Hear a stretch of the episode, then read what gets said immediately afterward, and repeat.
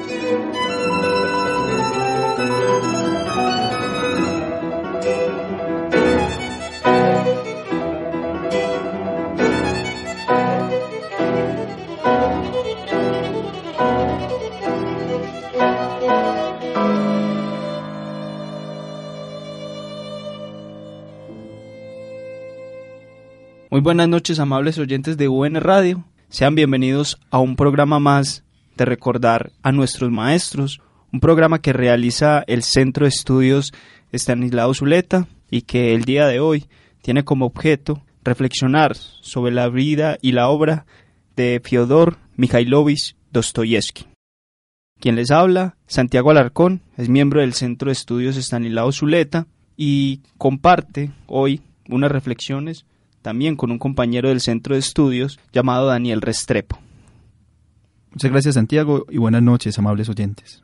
Bueno, aquí con Daniel hoy tenemos como objeto reflexionar a Dostoyevsky porque, como bien lo saben, es un pensador que hace parte de la saga de, de pensadores que estarán en la reflexión de la conferencia que Carlos Mario González, el primer martes de cada mes, realiza en la Biblioteca Pública Piloto específicamente en el Auditorio Torre de la Memoria. Por este mes será Dostoyevsky y la conferencia tiene por título La verdad propia, eso de lo que menos queremos saber. Como ven, la expresión y, y el sintagma que nombra esa conferencia es bien sugestiva y los queremos invitar afectuosamente para que nos acompañen ese día a la conferencia de Carlos Mario. Carlos Mario González aprovechamos también y le lanzamos un, un saludo que debe estar escuchándonos en estos momentos también. Carlos Mario González, que ustedes saben, aparte de ser el director del centro de estudios, es también el director de este programa de radio. Y bueno, ya para comenzar con la conversación y entrar en tema como tal, hacerle los respectivos agradecimientos a entidades y personas que nos ayudan a que no solamente se haga este programa, sino a que el CES pueda realizar otras actividades. Entonces, por supuesto, a UN Radio, también a la librería al pie de la letra, con su apoyo logístico que nos ayuda en mucho, a iLibros.com, a la Biblioteca Pública Piloto, que es donde se realiza la conferencia de diálogos en la ciudad, a la cooperativa Confiar y a la corporación Libertad y Democracia. Bueno, Daniel, comencemos ya respectivamente con la conversación sobre Dostoyevsky. Vamos a ofrecer diferentes elementos, vamos también a tratar de ofrecer algunos puntos que sirvan de referencia para pensar el tema en cuestión que abordará la conferencia. Y inicialmente comencemos con algo de la biografía de Dostoyevsky para que Daniel, nuestros oyentes, se puedan referenciar de quién era este hombre. Claro, Santiago, hay un asunto muy particular con Dostoyevsky y es que, al igual que a pesar de que como muchos otros autores tuvo una vida que está íntimamente relacionada con su obra. La vida de él acaeció durante el siglo XIX y aparte de estar ubicada en ese espacio temporal que fue una bisagra entre lo que fue el Renacimiento y la modernidad, vemos que Dostoyevsky tuvo un papel muy activo en los fenómenos que transcurrieron en esa Rusia del XIX. Más precisamente, ubicándonos temporalmente, tenemos que Fyodor Mikhailovich Dostoyevsky nació en 1821 y murió en 1881. Este escritor, al igual que otros escritores, tuvo una relación conflictiva con sus padres. Más precisamente, el padre de él, como bien dice su patronímico, era Mikhail Andrievich Dostoyevsky, tuvo una cierta animadversión respecto a sus hijos. En sí mismo no era que él odiara a sus hijos. El padre de Dostoyevsky era un hombre sencillamente pérfido, era un beodo, se dedicó a lo largo de su vida a acosar a sus siervas y que al final tuvo una, según se dice, tuvo un final fatal a manos de estos. Por otro lado, la madre de Dostoyevsky, al igual que las madres de otros pensadores que ya hemos tratado como Proust o como Kafka, fue una madre benevolente, la cual siempre estuvo acompañándolos a lo largo de su vida, a sus hijos, tuvo una gran cantidad de hijos, lo cual era normal a la época, tuvo ocho hijos, más o menos a los 35 años, ella murió, lo cual representó una gran pérdida para Dostoyevsky. Él representó estos hechos, de hecho, en una novela que nunca acabó, que se llamó Nietochka Nesvanovna. También es muy importante resaltar que en el transcurso, transcurso de la vida de Dostoyevsky eh, sucedió un hecho fundamental que trastocó la estructura social rusa, que fue las reformas liberales del zar Alejandro II, en la cual liberaron a los siervos. Estas reformas emancipatorias que trasladaron todo el problema social de los campos, en cierta medida, a las ciudades, pero eso lo tocaremos más adelante. Otros aspectos importantes de la vida de Dostoyevsky que lo diferencian de varios autores que hemos tratado hasta el momento son, por ejemplo, que él fue un hombre aclamado literariamente en vida. Por ejemplo, su primera novela, que surgió antes de que él cumpliera 25 años, llamada Pobres Gentes, lo lanzó rápidamente el estrellato.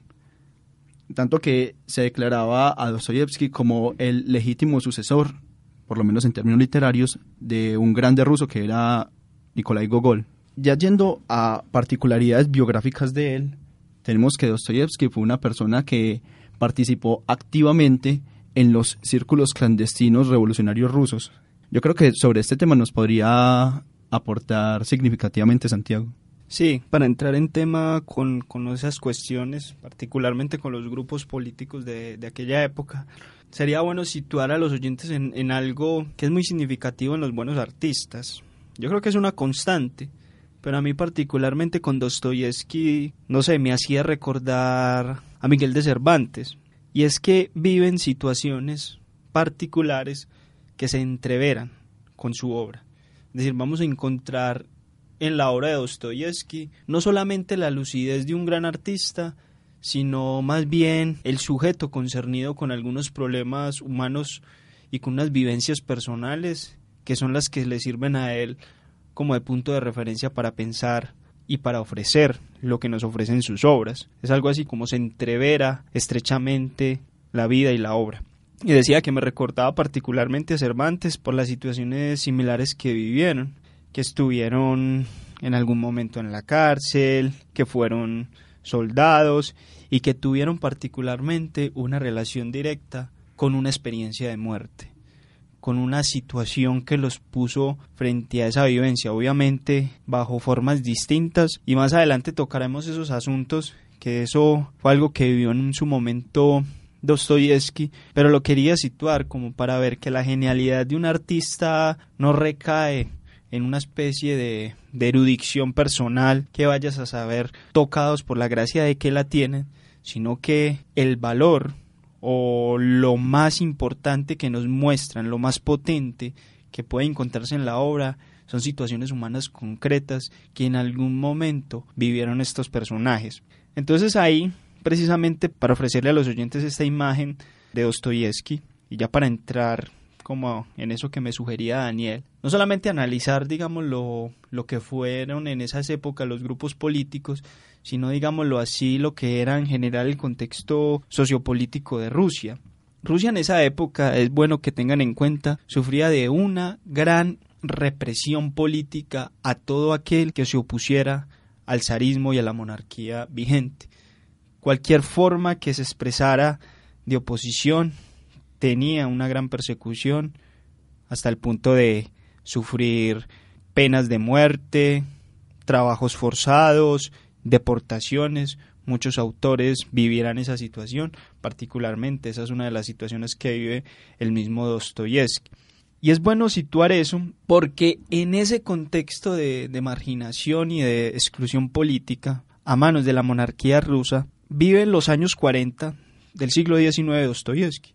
Y Dostoyevsky está ante eso. Dostoyevsky, además de estar ante eso, está ante situaciones humanas de miseria, que como se puede apreciar en su vida, él se indignó mucho con eso. La situación de los campesinos bastante deplorable, los campesinos más pobres, los, aquellos hay una expresión que se utiliza que eran los mujik, se les decían los mujik, los mujik quiere decir pues aquellos que no tenían ninguna propiedad en el campo y estas personas estaban sometidas a grandes dificultades. Además de eso, eso es una cosa que solo vendría a ocurrir en 1860, que es la la abolición de la servidumbre en Rusia. Anteriormente a eso se vivía esa situación de esclavos, condenados a la esclavitud muchas personas, aquellos que no tenían propiedad. Entonces hay que decir que ante toda esa situación eso repercutió en Dostoyevsky y en él hay una reacción frente a eso, en el sentido de que se indignaba con eso, de que creía que eso era una situación que no se debía aceptar.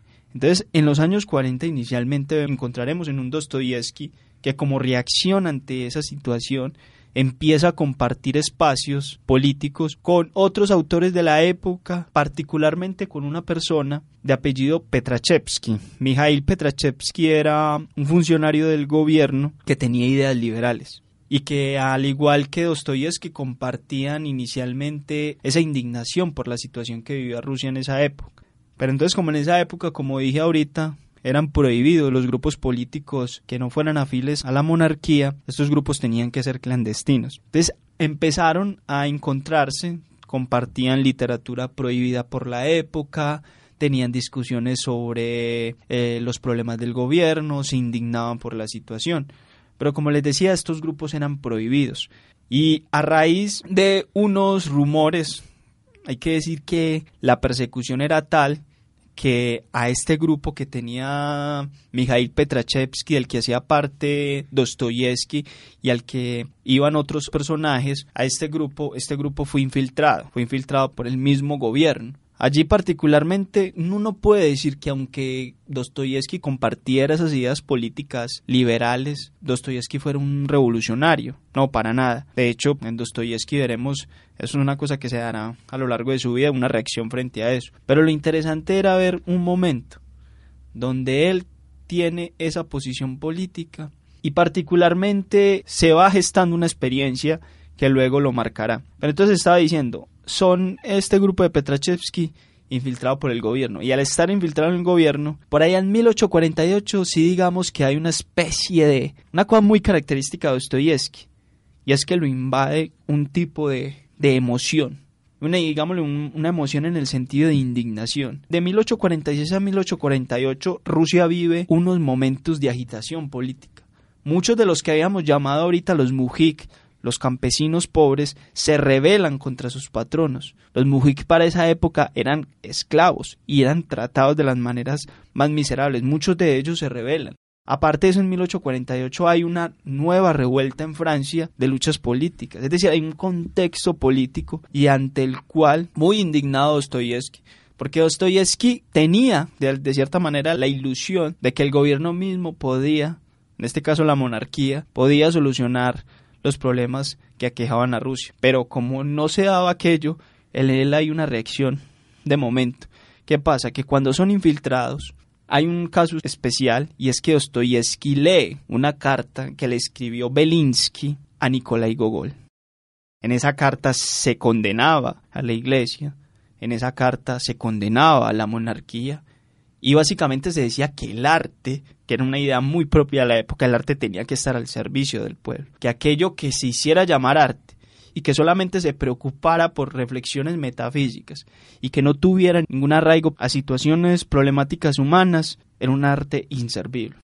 Era por demás otras ideas que tenían otros pensadores de la época, como Pisarev o Chernyshevsky. Recuérdese que Chernyshevsky le puso, tituló una novela de él con la expresión que años después utilizaría el revolucionario Vladimir Lenin en un libro teórico. Ese nombre era ¿Qué hacer? Y eso era pues un poco retratando ese momento. Pero volviendo a lo de Dostoyevsky, ¿qué pasa con Dostoyevsky? Que cuando él lee esa carta de Belinsky Y cuando él empieza a discutir con otra gente de que hay que hacer un paso a actos más contundentes, nunca dice hay que hacer violencia o hay que hacer terrorismo. No, no cae en esos extremismos, pero sí hay en él una necesidad de que hay que ser más contundentes. El caso es que cuando él lee esa carta de Belinsky, está siendo observado por el infiltrado. Ese infiltrado toma el reporte y ese reporte lo envía al gobierno. Y eso es lo que servirá como prueba reina para demostrar que en ese grupo se están difundiendo ideas antimonárquicas que están en contra de la iglesia y eso es entendido como una forma de rebelión y que a su vez será el objeto por el cual eh, Dostoyevsky y el grupo de Petrachevsky terminarán apresados y posteriormente veremos la condena que le reciben. Eso lo dejo ahí Daniel como para lo que habíamos dicho del contexto de la época. No sé si vos quieras agregar algo ahí o, avanzamos más en otro punto. Otro aspecto importante para resaltar ahí es que antes, como había dicho, Dostoyevsky ya había adquirido fama con esa primera novela de Pobres Gentes. Esa novela tiene unas particularidades que vale la pena resaltar en ese momento para poder abordarlas más adelante cuando lo comparemos con la experiencia de Dostoyevsky en el presidio. Y es que los personajes de Dostoyevsky tienen una gran particularidad. Bueno, tienen varias, pero quiero resaltar una en este momento.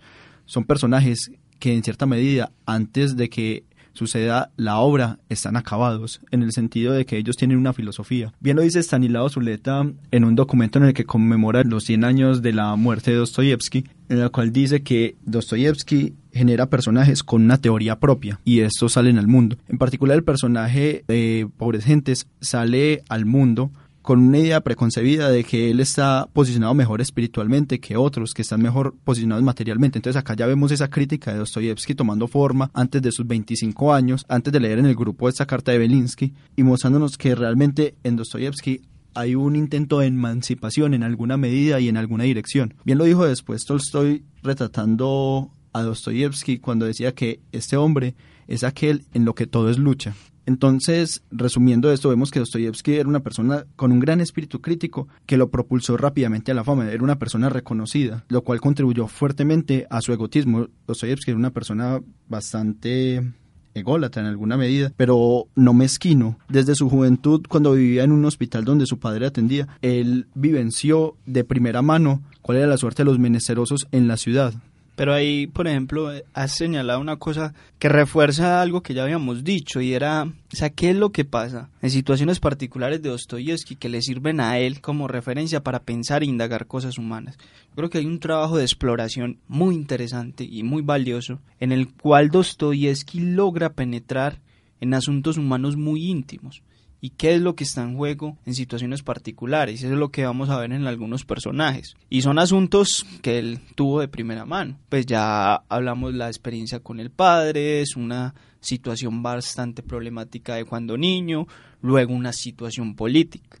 Esto tal vez si no se dio a entender, por lo menos decirlo ahora. Cuando retratamos esa situación de la época es para tratar de conectarlo con un asunto fundamental que, por ejemplo, en una obra como Los demonios, él luego va a reflexionar. Aquí valga decir lo que alguna vez dijo Marx sobre, perdón, fue Engels que lo dijo sobre, lo que pasa es que se lo adjudican a Marx, pero eso me he dado cuenta que es un equívoco, pero lo dijo Engels respecto a Balzac, que él decía que de Balzac aunque había sido un defensor de la monarquía y de la iglesia, era un autor al que le debía más en términos de conocimiento de las condiciones sociales y económicas de la Francia que de todos los economistas franceses que había conocido. Eso lo que está queriendo decir es que un autor, independientemente de su posición política, en este caso un artista, tiene la capacidad de indagar por un problema que algo así es como como que sale de sus intenciones y entonces entrega una obra que permite explorar el, tema como con cierta objetividad, pero la objetividad en el sentido artístico. Entonces es muy interesante porque hay algo en eso en Dostoyevsky. ¿Por qué? Porque es que Dostoyevsky, y aquí he nombrado el texto de, de los demonios, es un texto ya tarde de su vida donde él ya tiene una posición donde critica las posiciones revolucionarias porque tienden al terrorismo, porque confrontan una idea que él pone presente en su obra, y es que aquellos que quieren lograr el paraíso en la tierra son capaces de hacer un infierno en esa tierra, Por eso los demonios, que la metáfora es muy interesante, porque entonces actos terroristas, asesinar, matar, lo pueden ejecutar gente bajo los ideales más puros y elevados. Y en eso está Dostoyevsky. Pero entonces miren lo interesante, nos entrega una obra que reflexiona un asunto humano y político, pero su posición política es muy reaccionaria y es de defensora incluso de la misma monarquía rusa en cierto momento. Él está en una posición donde ya adhiere los puntos cardinales de la laofilia. La ofilia eran aquellos que, que, afirmaban pues que Rusia tenía una tradición propia y que no tenía que tomar prestado pues nada de Occidente. Hay que tener cuidado porque ni de fundas Dostoyevsky era algo así como una especie de de artista cerrado en su terruño, no, por el contrario, él tiene una discusión constante, él se nutre de autores occidentales, pero en ese punto, en ese punto, por eso señalaba y situaba el ejemplo de, de Balzac, porque es muy reprochable, se puede cuestionar su posición política y todo eso, pero en su obra entrega elementos que ya sobresalen a su posición política personal. En esa misma línea también quería resaltar que como dice bien Santiago, Dostoyevsky se nutre de escritores externos, pero para afirmar su posición respecto a los hechos. Por ejemplo, Dostoyevsky, antes de escribir Pobres Gentes, incluso, se nutre de Balzac haciendo una traducción propia de Eugene Grandet, pero cambiándola, dándole más contundencia. Entonces algo que se ve mucho en Dostoyevsky es la apropiación de autores como Balzac, como Hoffman, como Pushkin, Gogol, por supuesto, como Edgar Allan Poe, pero poniéndolo en sus términos. O sea, Dostoyevsky lo que hace es un proceso de apropiación de ideas de Occidente a la cultura rusa, en el sentido de que él dice que los rusos tienen problemas de identidad y él quiere reafirmarlos, como luego más adelante se va a ver con su eslavofilia, pero utilizando herramientas analíticas de los demás. Coge lo abstracto y lo lleva a la situación particular. Tanto que algo que se le criticó mucho a Dostoyevsky fuera que él escribía sus novelas en un lenguaje poco elevado, digamos, coloquial en cierta medida, algo que se le ha rescatado mucho hoy en día, pero que en su época críticos como Belinsky se lo tachaban duramente. Otro aspecto importante que dejamos en el aire y que pienso que es importante retomar en este momento fue el presidio de Dostoyevsky. Cuando Dostoyevsky es atrapado por la denuncia debido a la lectura de la carta de Belinsky a Gogol, es sentenciado a muerte inicialmente. Es sentenciado a ser fusilado. Instantes antes de que se dé orden al fuego, es perdonado.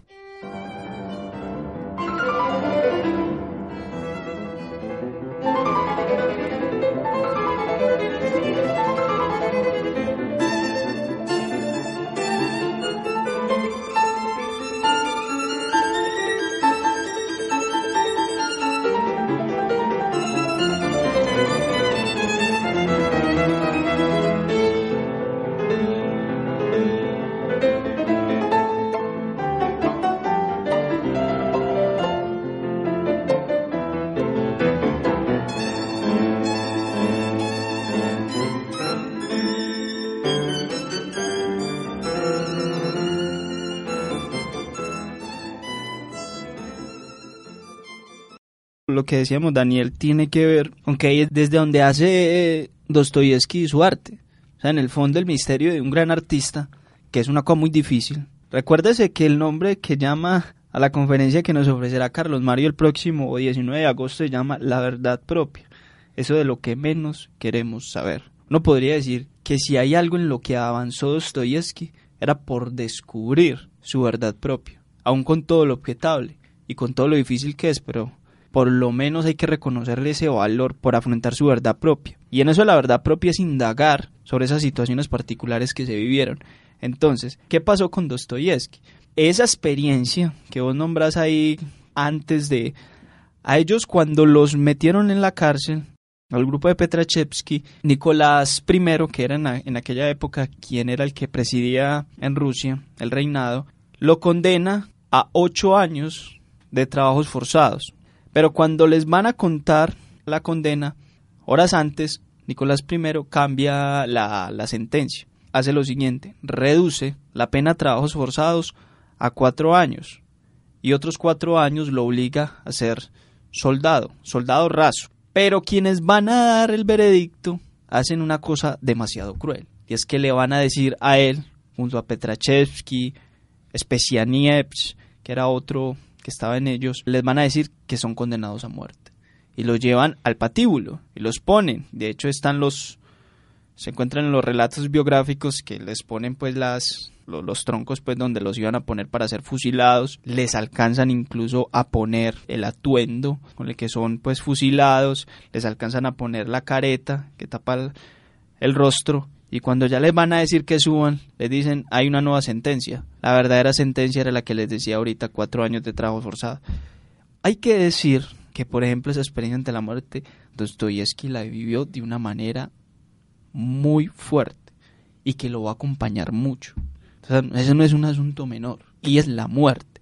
Miren, yo les relato, y ya para ir terminando, por ejemplo, en obras de él donde él vuelve a esa experiencia, a esas situaciones que se queda como, como una fotografía que luego él va a retomar para seguir pensando cosas humanas. O sea, entonces lo que estoy planteando acá es que eso vivido tan subjetivamente es la materia prima para pensar los problemas humanos más universales.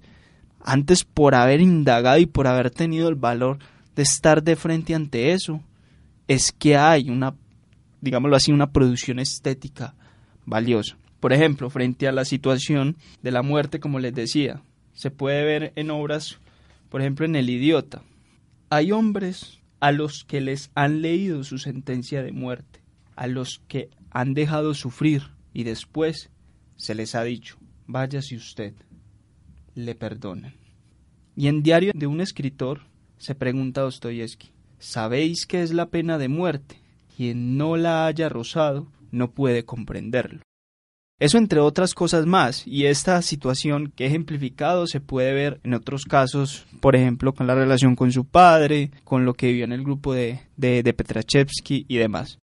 Bueno, amables oyentes, hasta aquí hemos llegado con el programa del día de hoy. Recordarles pues que el próximo 14 de agosto se realizará la conferencia sobre este pensador del que hemos hablado, Fyodor Dostoyevsky, y que tiene el nombre de la verdad propia, eso de lo que menos queremos saber. Recuerden que ese día es a las seis y media de la tarde en la Biblioteca Pública Piloto, específicamente en el Auditorio Torre de la Memoria. La conferencia comienza exactamente a las seis y media, pero les recomendamos que lleguen un poco antes, tipo seis de la tarde, para que se puedan hacer a un puesto y disfrutar de la fiesta de la palabra de la mano de Carlos Mario González. Que tengan muy buena noche y Daniel, que estés bien. Igualmente Santiago, tengan una buena noche, amables oyentes.